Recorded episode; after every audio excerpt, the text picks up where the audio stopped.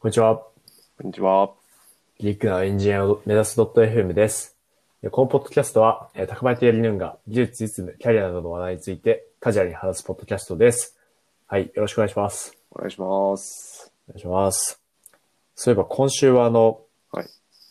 何でしちょっとタイトル忘れたんですけど、はい。っていう、検索システムの、あ検索システム評価の実実践と、何でしたっけちょっとごめんなさい。タイトルを、詳しいタイトル忘れちゃったんですけど、あ、ツイッターのタイムラインでいっぱい流れてきまあ、した。ですね。情報検索、検索エンジンの実装と評価っていう、うんうんうん。はい。Google エンジニアによる包括的な解説って書いてあるものがありましたね。そうですね。これ結構買ってる人多かったですね。そうですね。皆さんそんなに検索エンジン作ってたのかって確かに。びっくりしたんですけど。で僕も買おうかなと思って、はいはい。 Amazon 行ったら、はい高くてびっくりしました。1万5千円。ああ、結構するんですね、これ。はい。普通に、まあ、4000円とかかなっていう期待しちゃったんですけど、3倍ぐらいでしたね。そうなんだ。はい。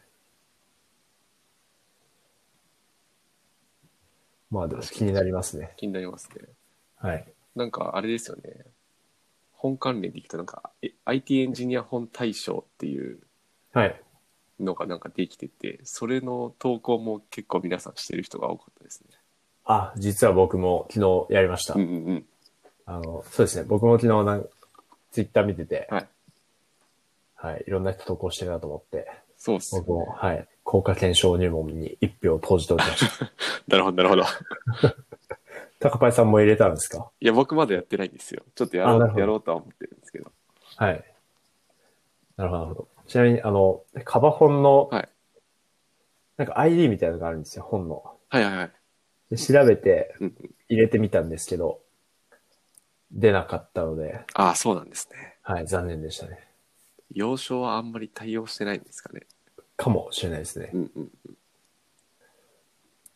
あと、あれ、技術書とビジネス書っていう、二つのカテゴリーがある、あったんですけど、はいはいはい。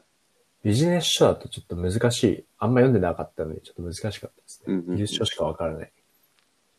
なるほど、なるほど。はい。そんな感じですどうしねよ。うはい。そうですね。はい。と、なんか、どうですか最近、高パイさんは。なんかイベントはありましたか、最近イベントは、これと言ってないかなって感じですけど、あの、カグルのコンペには今出てて、あ、そうなんですかはい。あの、モアっていうはい。コンペがあってそれなんか何人かの方とチーム組んで一緒に出てるんですけうど、んえそれいいがですね。今月いっぱいで終わるので、はい佳境って感じですかねなるほど、なるほど。かぐる、すごい。僕、あの、メールだけ登録してるんですけど、はいかなりコンペティションの論知が多い気がします、最近。そうですねなんか最近じゃんけんコンペみたいなのも出てきました話題になってましたね。じゃんけんコンペの方は、なんか目通されてたりしますかいやまだ全然見てないですねうんうん うんなるほど。なんか対戦できるあそう感ですじなそうんでですすかね。参加者の人は確か対戦してはい。はいそれで勝敗を、はい。まあ、出す手を決め予測するのかえー、なるほど。うんうん面白そうな。最近かぐりできてないですね、全然。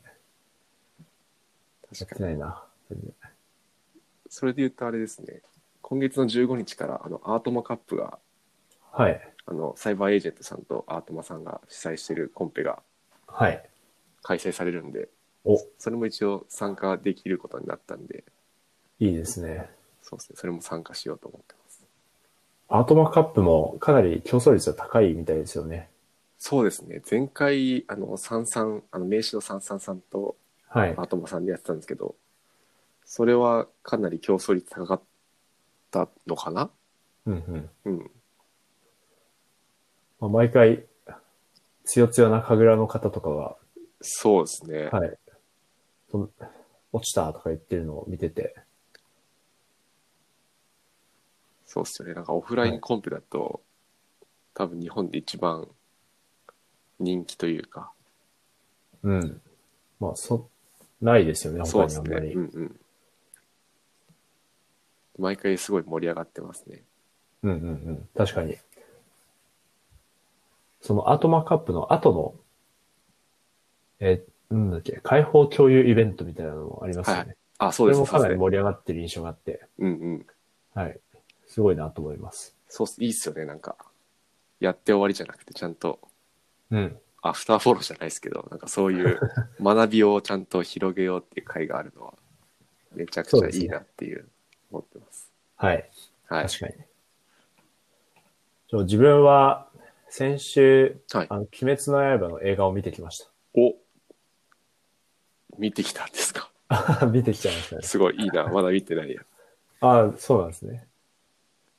まあ、僕は鬼滅の刃の漫画も見たことなくて、はいはい。で、アニメもあの再放送ちらっと見ただけ、うんうん。でいきなり映画だったんですけど、はいはい。めちゃめちゃ面白かったですね。マジっすか。はい。すごい。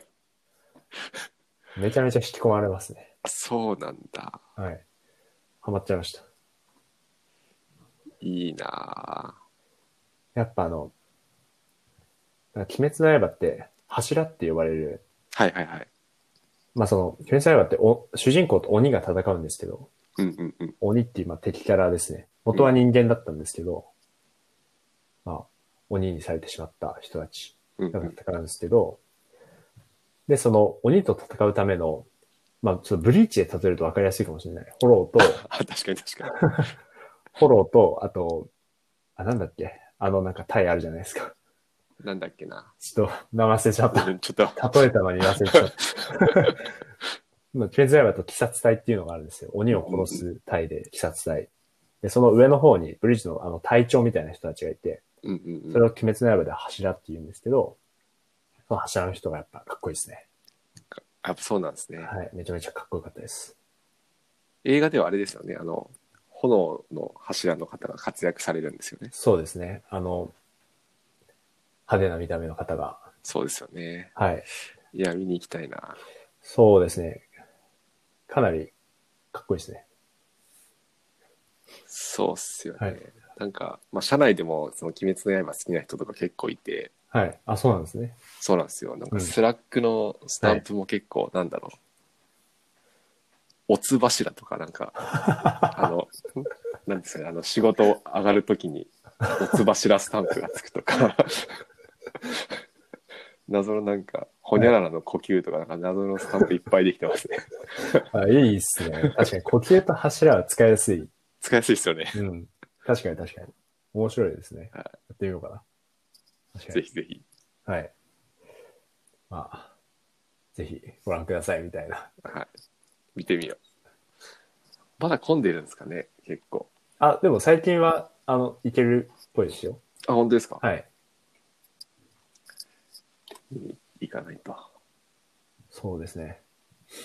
と僕が見に行ったところは、109シネマズっていうところで、はいはい。 109シネマズって、エグゼクティブシートっていう、ちょっといいし、うんうんうん。あの、椅子があるんですよ。で、そこで見て、見てきたんですけど、結構あの、周り周りが、あの、小学生とかあ、まあそうなんで多すくね。て、あその、へエえグゼクティブシートって、ちょっと、あの、普通の席よりは値段高いんですよ。うんうんでうもん。その小学生とかが多くて、で、そうなんだ。あこれが東京の小学生かって思いましたね。リッチだな。 そうですね。僕、あれなんです。なんか田舎、僕なんか長野県の出身なんですけど、はい。実家から一番近い映画館が、はい。もうワンスクリーンしかなくて結構古い映画館だったんですよ。はい。なんでそこ、なあの近くに行くならそこしかなかったんですけど、はいそこ、線路のすぐ横にあるんですよね。ああ、なるほど。はい。で、建物も古いんで、はい。電車が通ると揺れるんですよ、席が。怖い。だから、なんか、今 4D とかありますけど、なんかそれをちょっと先取りした感じです ね。なるほど。っていうのをちょっと今思い出しま した。確かに。僕も地元福島なんですけど、はい福島だと、映画館は駅前にしかないんですよね。うんうんうん。まあ、僕の地元だと。で、東京に来て、東京って駅いっぱいあるじゃないですか。はいはいはい。映画館ってど、どこ行けばいいんだって。わかんなかったんです、最初は。なるほど、なるほど。地元だと駅と言ったら1個なんですよね。はいはいはいはい。一つでかい駅がバンってあって、まあ、新幹線を止めるような駅がバンってあって、そこに映画館があったんですよ。東京いっぱいあって、うんうん。人も多くて、普通にデパートとかに映画館があるっていう感覚がはい、はい。全然わからなかった。ああ、確かにそうっすよね。はい。めっちゃわかるな。はい、そうですね。あと、自分は小学生の頃とか、学年かける100円ぐらいお小遣いもらって、はいはいはい。なので、まあ、小学6年生でも600円だったんですけど、はいはい。 600円とか、映画見れないじゃないですか。確かに。東京の小学生、いや、今月、あと3000円しかないよとか言ってて、すごいこな。んだけお金持ちなんだ って。確かに、すごいな。そういう意味ではうちはお小遣いとかじゃなかったですね。なんか毎月もらえるとか。あ、そうなんですか。必要な時にもらえる。そうですね。必要な時にはい。支給される方式でした。それはお願いするんですか映画見にそう行できすたいねので。。お願いする感じですね。うんうんうん。なるほど。うん。すごいですね。なんか毎月お小遣いで数千円がいやー、懐懐に入ってくるって。すごいですよね。すごい。物価の問題じゃない気がする。確かに。考えられないですね。まあ、これ、ちょっとススポーツもそうだと思うんですけど、はいやっぱはこの制限があることによって、スポーツもルールがあるじゃないですか。い。はい。ルールがあることによって、その中でどう、こう、限られた中でどうパフォーマンスを発揮していくかみたいなうんうんうん。のがあるから面白いと思うんですよ。はいは、ないんはかい。お小遣いい。も制限することによって考える使い方を、うんうとん。思うんですよね。確かに確かに。はい。なのでまあ、お小遣い少ないから今月はちょっと抑えて、いっぱい貯金して高いものを買おうとか思うわけじゃないですか。そうですよね。はいなのでちょっと、お小遣いをたくさんあげすぎるのは良くないと思います、みたい な。何の話だっていう。確かに。何の話。お前が言うの確かがいにい確かに。いや、そうっすよね。なんか前、なんかネットで見たのかなはい。なんか、どこかの企業の社長さんのお子さん、はい。なんかお小遣いどうしてるんですかみたいな、なんかで見たときに、はいなんか家にあるいらないものを、うんあの、それこそメルカリとかで、はい。自分で売って子供が、はい。で、それの何パーセントがお小遣いになるみたいなへ仕組みにしてるとか言ってまえ、した面。白いですね。それはいいかもしれない。なんかそうするとなんか、ちゃんと、はい。なんだろう、市場のリサーチとかもする、するようになるらしくて、ええ、面白い。これいくらだったら売れるのかなみたはいいな。はいはい。いいですなねん。かそこでなんかちょっとビジネス感覚が身についてはいいいんすよみたいなこと言ってましたね。なるほど。いいですね。確かに。うん。今はハンドメイドとかも取引できますからうんうんね。うんそうっすよね。はい。いいかもしれない。うんうん。はい。じゃあそんなこんなで、じゃあ今日のメインテーマいきましょうか。はい。行きましょう。はい。で、今日のメインテーマはですね、ちょっと僕から言っちゃうんですけど、まあ、秋ですよね、ということで。秋ですね。まあもう、冬ぐらい寒秋い、。秋。まあもう寒いですね。11月、うん、寒いですけど、 寒いっすね。まあ、秋ですね。うんうん。まだ紅葉しているので。はい。で、秋といえば、まあ読書ということで、はい。最近、どんな本読んだっていうテーマでお話ししていこうと思います。はい。はい。では早速なんですけど、高林さん最近どんな本読んだんですか僕は読んでいる本になっちゃうんですけど、なんか技術書系でいくと、はあの、エフェクティブ Python っていう本のお第2版が、はい。これいつ出たんだろうな。出てましたね。今年の7月に出たかはな、い。それを今、なんか、ちょっとずつ読んでて、はい。これそのなんか、まあ、章が10個ぐらいあるんですけど、うん。まあ、その中でその項目単位でこうバーって分かれてて、うんまあ、一個一個その1項目自体は割とシンシンプルというか内容はそんな多くないんで、うんまあ、その項目ごとにちょっとずつ読み進めてってるっていう感じですうんね。うん。なるほど。なんか結構こうするべきだったんだみたいのがいくつかあって、はいその辺は参考になるところが多そうだなと感じてる本ですねまだ今半分ぐらいしか読んでないんですけど、うんうんなるほど。自分も第一版は軽く目を通したことはあって、はいはいはまあ、内表、内包表記の方を使えとか、いパイソニックだなスタイルでこうあるべきみたいなのが、たくさん書いてあそうそるうそうそう感じですよね。そうですそうですまさにまさに、確かに。自分もかなり勉強になった記憶があります。うんっていうのを今ちょっと読み進めてるっていうのとなんかビジネス書の方でいくと、はいこれ最近買ったんですけど「確率思考」っていう本があって、はい。確率思考。はいえなんか副題が、えっと「不確かな未来から利益を生み出す」っていうー、はい。副題になってるんですけど、えーとこれがこれ書かれた人がまあ女性の方なんですけど、はいプロのポーカー選選手って言えばいいのかな、はい。プロポーカープレイヤうんーうんうんの方で、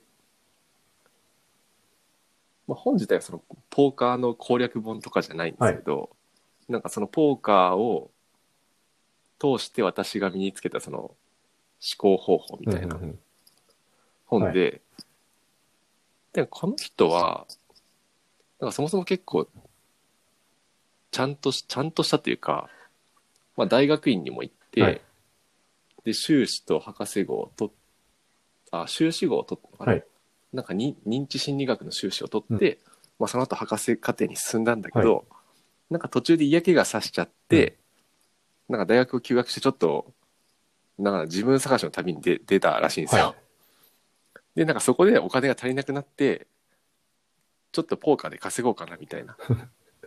はい。面 白いですね。なんかも、もともとお兄さんがポーカープレイヤーで、多分それを見てて、あ、ポーカーでちょっと自分も稼げるんじゃないかみたいな感じで、うんうんうんまあ始めたらしいんですよ。で、始めていくと、なんかその、ポーカーって、まあ意思決定の連続はいで、なんかそこでいろいろこう、身についた、身についたことがたくさんありましたみたいな話で、うんうまあ始まるんですけど、なんかき、なんだろうな、僕これ途中までしか読んでないんですけど、なんか今のところその、意思決定って、なんだろうな。まあ、えっと、運もありますよと。はい。で、なんか例えば、あ、なんだろうな。ちょっとこれなんかリスナーの人にもか、なんかちょっと考えていってほしいんですけど、なんか、まあ今年でいいかな。今年なんか、自分の中うでん、これは最善の決定、意思決定だったみたいなものはいと、これは最悪だったなみたいな、はい。ものをちょっと思い出してほしいんですけど、なんかこれって多分えっ、となんて言うんだろうえっ、と最善の意思決定で思い浮かべたのって結局その意思決定の後に、、はいい結果が起こったから、うんこれはめっちゃいい決意思決定だったみたいな。はいはいで逆に悪い意思決定だと思い浮かべたのは、その意思決定をした後に悪い結果があったから、だからなんかその、あ、これ悪い意思決定だなみたいなことをちょっと思い、思ったと思うんですけど、まあこの筆者は、その、結果と意思決定を結びつけてうん、考えすぎると良くないよっていうことを言っていて、 な結局なんだろうな、まあ、例えば飲酒運転して、うん無事に家にたどり着きましたよ、はい。でもこれって、まあ、結果は、まあ、結果往来とかいう言葉を使うと、まあ、結果は良かったと思うんですけど、まあ、それっていい意思決定じゃないじゃないですか。確どう考えても。飲酒して車を運かに、転する確っかに、て。確かに。うん。だからこういうなんかラッキーな結果に基づいて、なんか次の意思決定をしていっちゃうと、まあ、もちろんダメだよねうんうってんいううんうん、ことを言っていて、はいまあ結局なんなんだっけな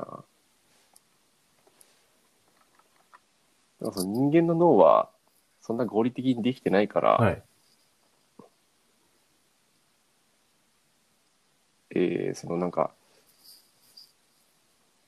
なんだその人間って結構その結果と意思決定を結びがちだけど、うん。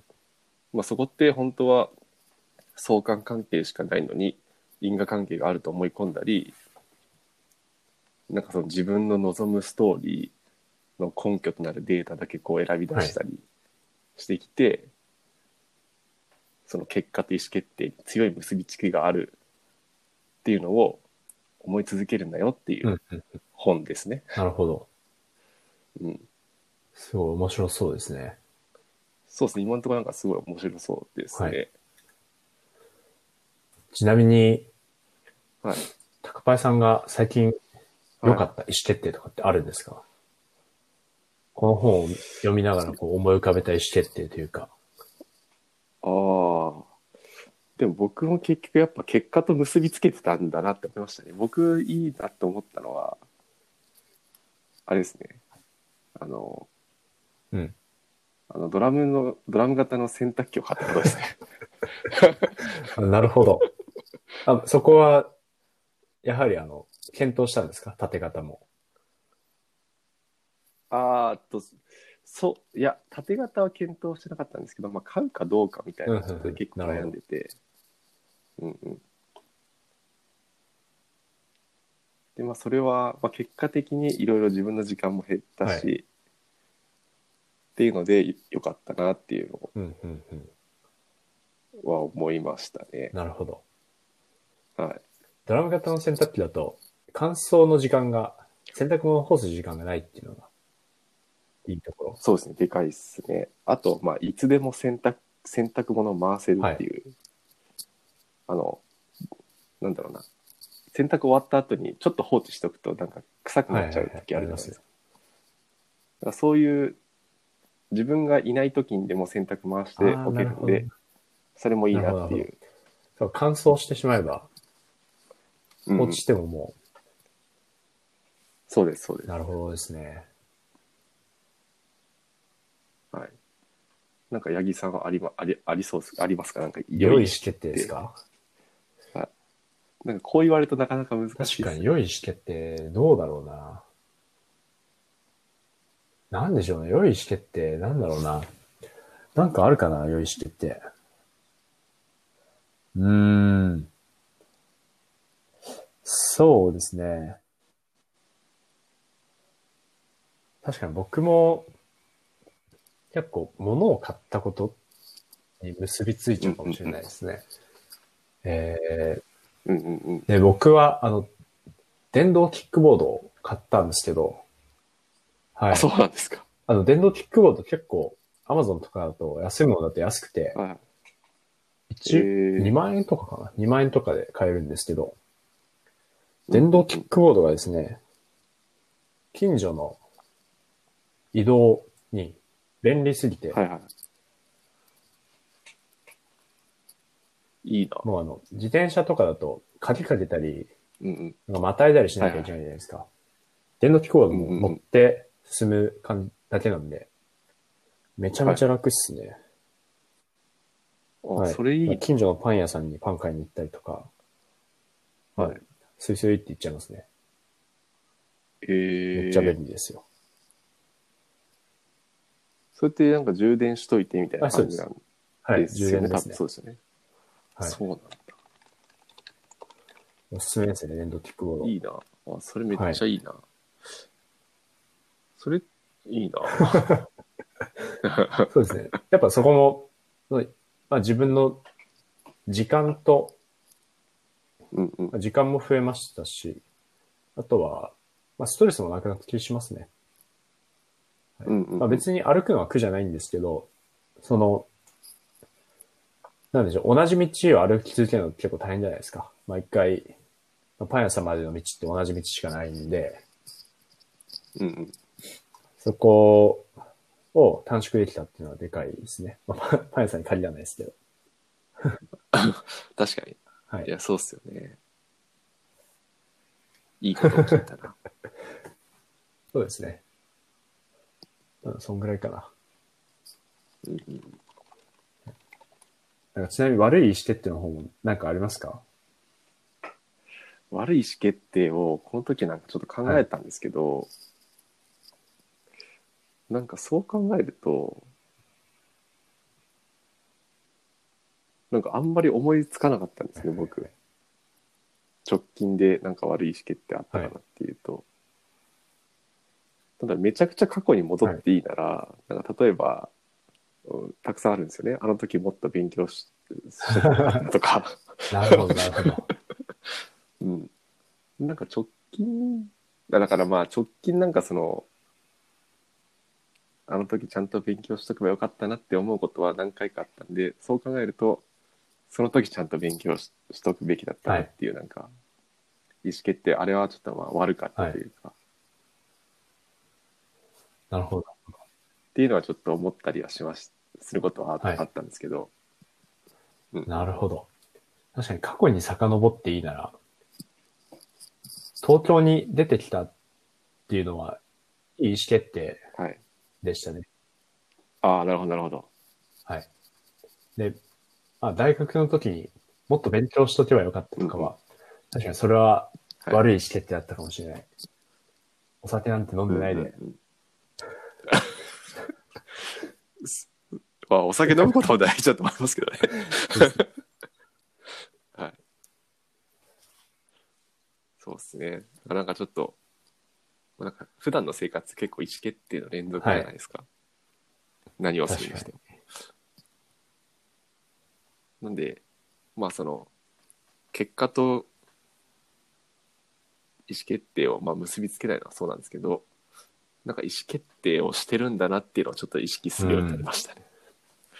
なるほど。はい。僕は最近読んでるのはそのあたりの本ですね。はい。八木さんは。はい僕はですね、どんな感じですか、はい、僕は、と、ちょっと高林さんが確率思考って言った時にドキッとしたんですけど、はい。あ、マジっすか確。率思考の戦略論っていう本を最近読んでました。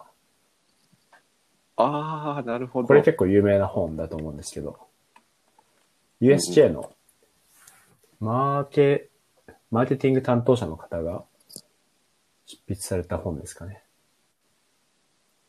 はいはいはい。はいで、これが、まあ、かなり面白かったですね。うんうんうん。で、まあ、どういう本かっていうと、まあ、USJ ってハリーポッターとかいろいろやってたと、キャンペーンやってたと思うんですけど、まあ、別にこれ当てずっぽうでやってたわけじゃなくて、ちゃんと成功するっていうう、その根拠があってやってた話ですと。で、その根拠っていうのが、ちゃんとこの、まあ、数理モデル的な、まあ、数理モデルですね。数理モデルを使って、まあ、どんぐらいの認知を獲得すれば、絶対収益が上がるとか、まあそういう試算をもとに、まあ例えば、テレビに出て認知を拡大したりだとか、あとは、ハリー・ポッターっていう、その、ええまあ、いろんな方が、に、いろんな方に、あうんうんうんの、好かれているものっていうのをうん、こう、チョイスするだとか、っていうので、まあ、いろんな施策を成功させてたっていうところですかね。はい。ああ、なるほど。そうですね面。白そで、個人的に面白かったのは、とエポークとセットっていう考え方が、考え方で、まあ、用語がこの中に、まあ、最初の方に出てくるんですけど、まあ、どういうものかというとう。、はい。その人は、その何か物を買うときに、その好みのシェアを持ってますと。その有有限個の、うんうんうんそのうん。候補があって、で、その候補一つ一つなるにほ、ど。そのコーミ、プリファレンスっていうものが紐づいていますというふうになっていて、うんうんうんで、これ、まあ例で言うと、本の中のビールの例が出てくるんですけど、まあビール、そはいの、はい例えばな、まあ金曜日に、金曜日の仕事終わりにスーパーに行ってビールコーナー行きますと。うんうんで、なんかビール買おうかなって考えるんですけど、例えば、まあその人は夜な夜なエールが30%ぐらい好きで、で、はいはいえー、なんでしょうね。キリン、キリンビールが、えー、50%好きで、でも20%は、なんか、ノンアルです、みたいな感じで、はいで、その、好みの、その、占めるシシェアによって、えー、購買する確率が決まってます。つまり、その、一回ビールコーナーに行ったら50%の確率でキリンビール買うし、80%の確率では4いは年いはいはい目買うし、みたいな。で、その中に入れるものも、の個数も決まってて、例えば3個とか5個とか、まあ、いろいろ決まってるってうんいううん感じ。で、これが、まあ自分のその経験からしてもかなり当てはまるなと思って。で、それはすごい面白かったですね。確かにビール選ぶときそうですね毎回絶対同じのを買うかって言われるとそうではないんですよね、い、くつかのこう候補の中から選んそうででるすよ感ねはありますねすごいまあでもその、ず、でもその、いっぱいこう、たくさんのビールを買うのを集計すると、大体その好みの割合になってますよね、多分。うん確かにあとは確かにあとはたまに探索してみたりとか、新しいのが出た時に買ってみたりだとか。まあでも買っても、それをそのまま買い続けるんじゃなくて、またお、また元の好みに戻る。とか、たまにその自分のエボクトセットの中で入れ替わりが起きたりとかするじゃないですかうんう。んこれ良かったなって思うもの確かに確かにを入れて、なんか自分の持ってたセットの中で良くなかったものをこうアウトしてみたいな。うんうんうんうんはいはいはいはい。まあ、っていうところと、あとこの本の中で書かれてたのが、そのさっきの高パイさんの話にも直結する話なんですけど、まあコントロールできるのは確率だけですっていうのは書いてあって、うんうんうんで、まあ、つまりその、確率を例えば、どんだけ上げても100%にはならないじゃないですか。絶対その、うんうん確かに何確かパーセントかは、そのし予想外の結果が出るうん確率点はゼロにならないので、まあ、そのけ結果はコントロールできないんだけど、その確率はコントロールできるっていうのが、かなり自分もにうんうんうんうん。面白かったですね。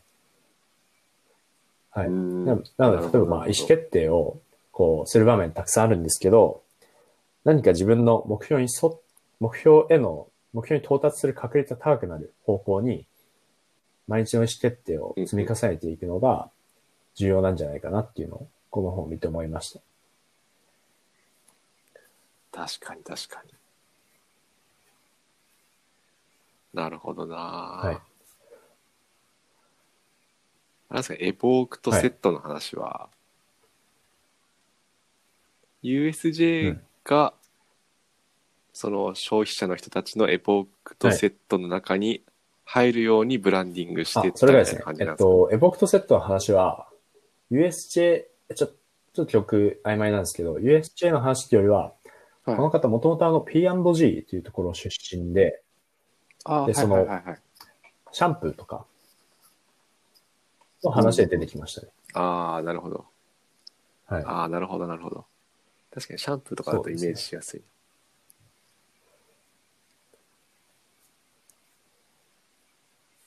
う,、ーんなるほどそうですね。まあ、っていうのを読んでたりだとか、まあ、あとは、はいはいちょっと最近はですね、ちょっと前に、あの、ダミーさんという方が、あうんうのん、書い、書かれたこのノートで、データサイエンティストとして読んで役に立った本たち、あと2027月っていうのがあるんですけど、っていう記事があるんですけど、うんうんちょっと貼りますね。あありがとうございますで、ここに、まあ、数学的な本とか、まあ、統計学とかうんの本とかあるんですけど、あのビジネス書っていうようなコーナーも、コーナー、目出しも設けてあって、で、ここにはいはい。ある本を、毎月一冊ずつこう、見てってる、ますね、最近は。で、この中に、さっきおーなるのほど確率思考の戦略論も入っていて、で、あとは、うんうんうん。その、仮説思考と論点思考っていう本も、先月、先々月で読んでました。はい。おおそうなんですね。これもめちゃめちゃいい本でした。はい。ええ論点思考って、なんか仮説思考よく聞くと思うんですけど、はい論点思考って、論点思考はどんな感じのものなんですかあの、解くべき問題をどう設定していくかっていう本ですね。正しい、ろ論点がその解くべき課題うんうんにあたって、はいはい。で、その課題をうんうん。解くために、こう仮説でアプローチしていくのは仮説思考だと思うんですけど、でその解くべき課題っていうのはどう設定するんだって。何を、どういうその課題がいい課題なのかなってるいほどうのをこう語ってうんくださっている本がこの論点思考ですね。うん、なるほど。そうですね。まあ僕も、僕特に論点思考のところが結構弱いと自覚してるので、これはちょっと何回も読みたい本ですね。良さ そう。ちょっと、欲しいものリストに入れてますそうですね。えーすごい。この仮説思考と論点思考ああがり合ます体してる本もありますね。思考力大全。はい。僕は別々に買いましたけど。ありますうね。んうんうん。なるほど。まあ、はず、まあ自分データアナリストなんですけど、恥ずかしながらここら辺の本って読んだことがなくて、はい割とうんうんうん数学キャッチアップしたりとか、統計の方を読んだりとかしてたので、まあこの辺、うんうんこのビジネスっていう文脈で、これ読んだ方がいいよっていうふうに示してくれている、その記事っていうのがあんまりないと思うので、とてもこれはめ確ちゃかめにちゃ確たかめになりました。はい。に。なるほど、なるほど。自分も読んでみよそうですね。おすすめです。あとはまあ技術的なところはどうかな。技術的な方だと、うーん。あーまあなんか、統計的多重比較法の基礎っていう本とか、あとはサンプルサイズの決め方っていう本とか読んでましたね。う。うんうんうん。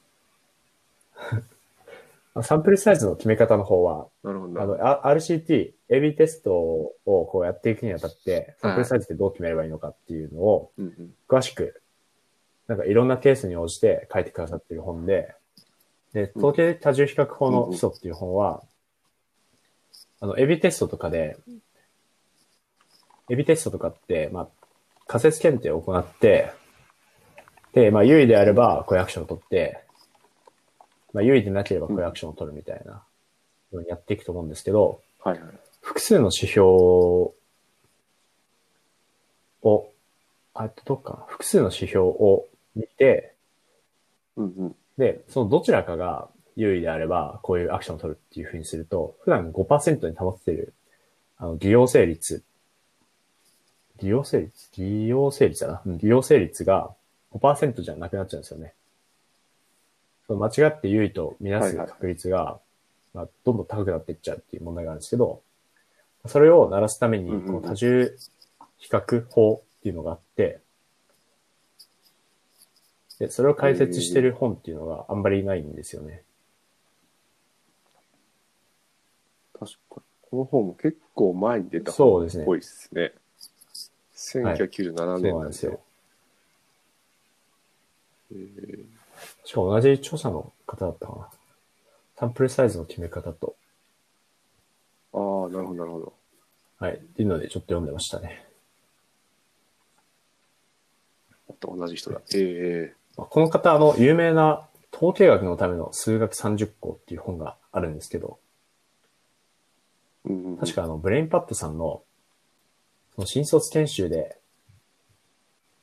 はいはい。新卒研修で読む読むべき本だっけなんでしそのブレインパッドさんの新卒研修で、なんか、その課題になってる本うんの一つとして挙げられてた本が、その統計学のための数学30項っていう本があるんですけど、その本も、こうんうのん永田康さんっていう方が書いてますね。はいはい。なるほど、なるほど。はい。そんな感じですかね、僕は。なるほどです。ありがとうございます。すごいな。なんか、欲しい本ばっかり溜まっていってるんで、ちゃんと消化していかないといけない。そうですね。 やはりリソース配分は大事ですね。はい。大事ですね。すごいなそうですね。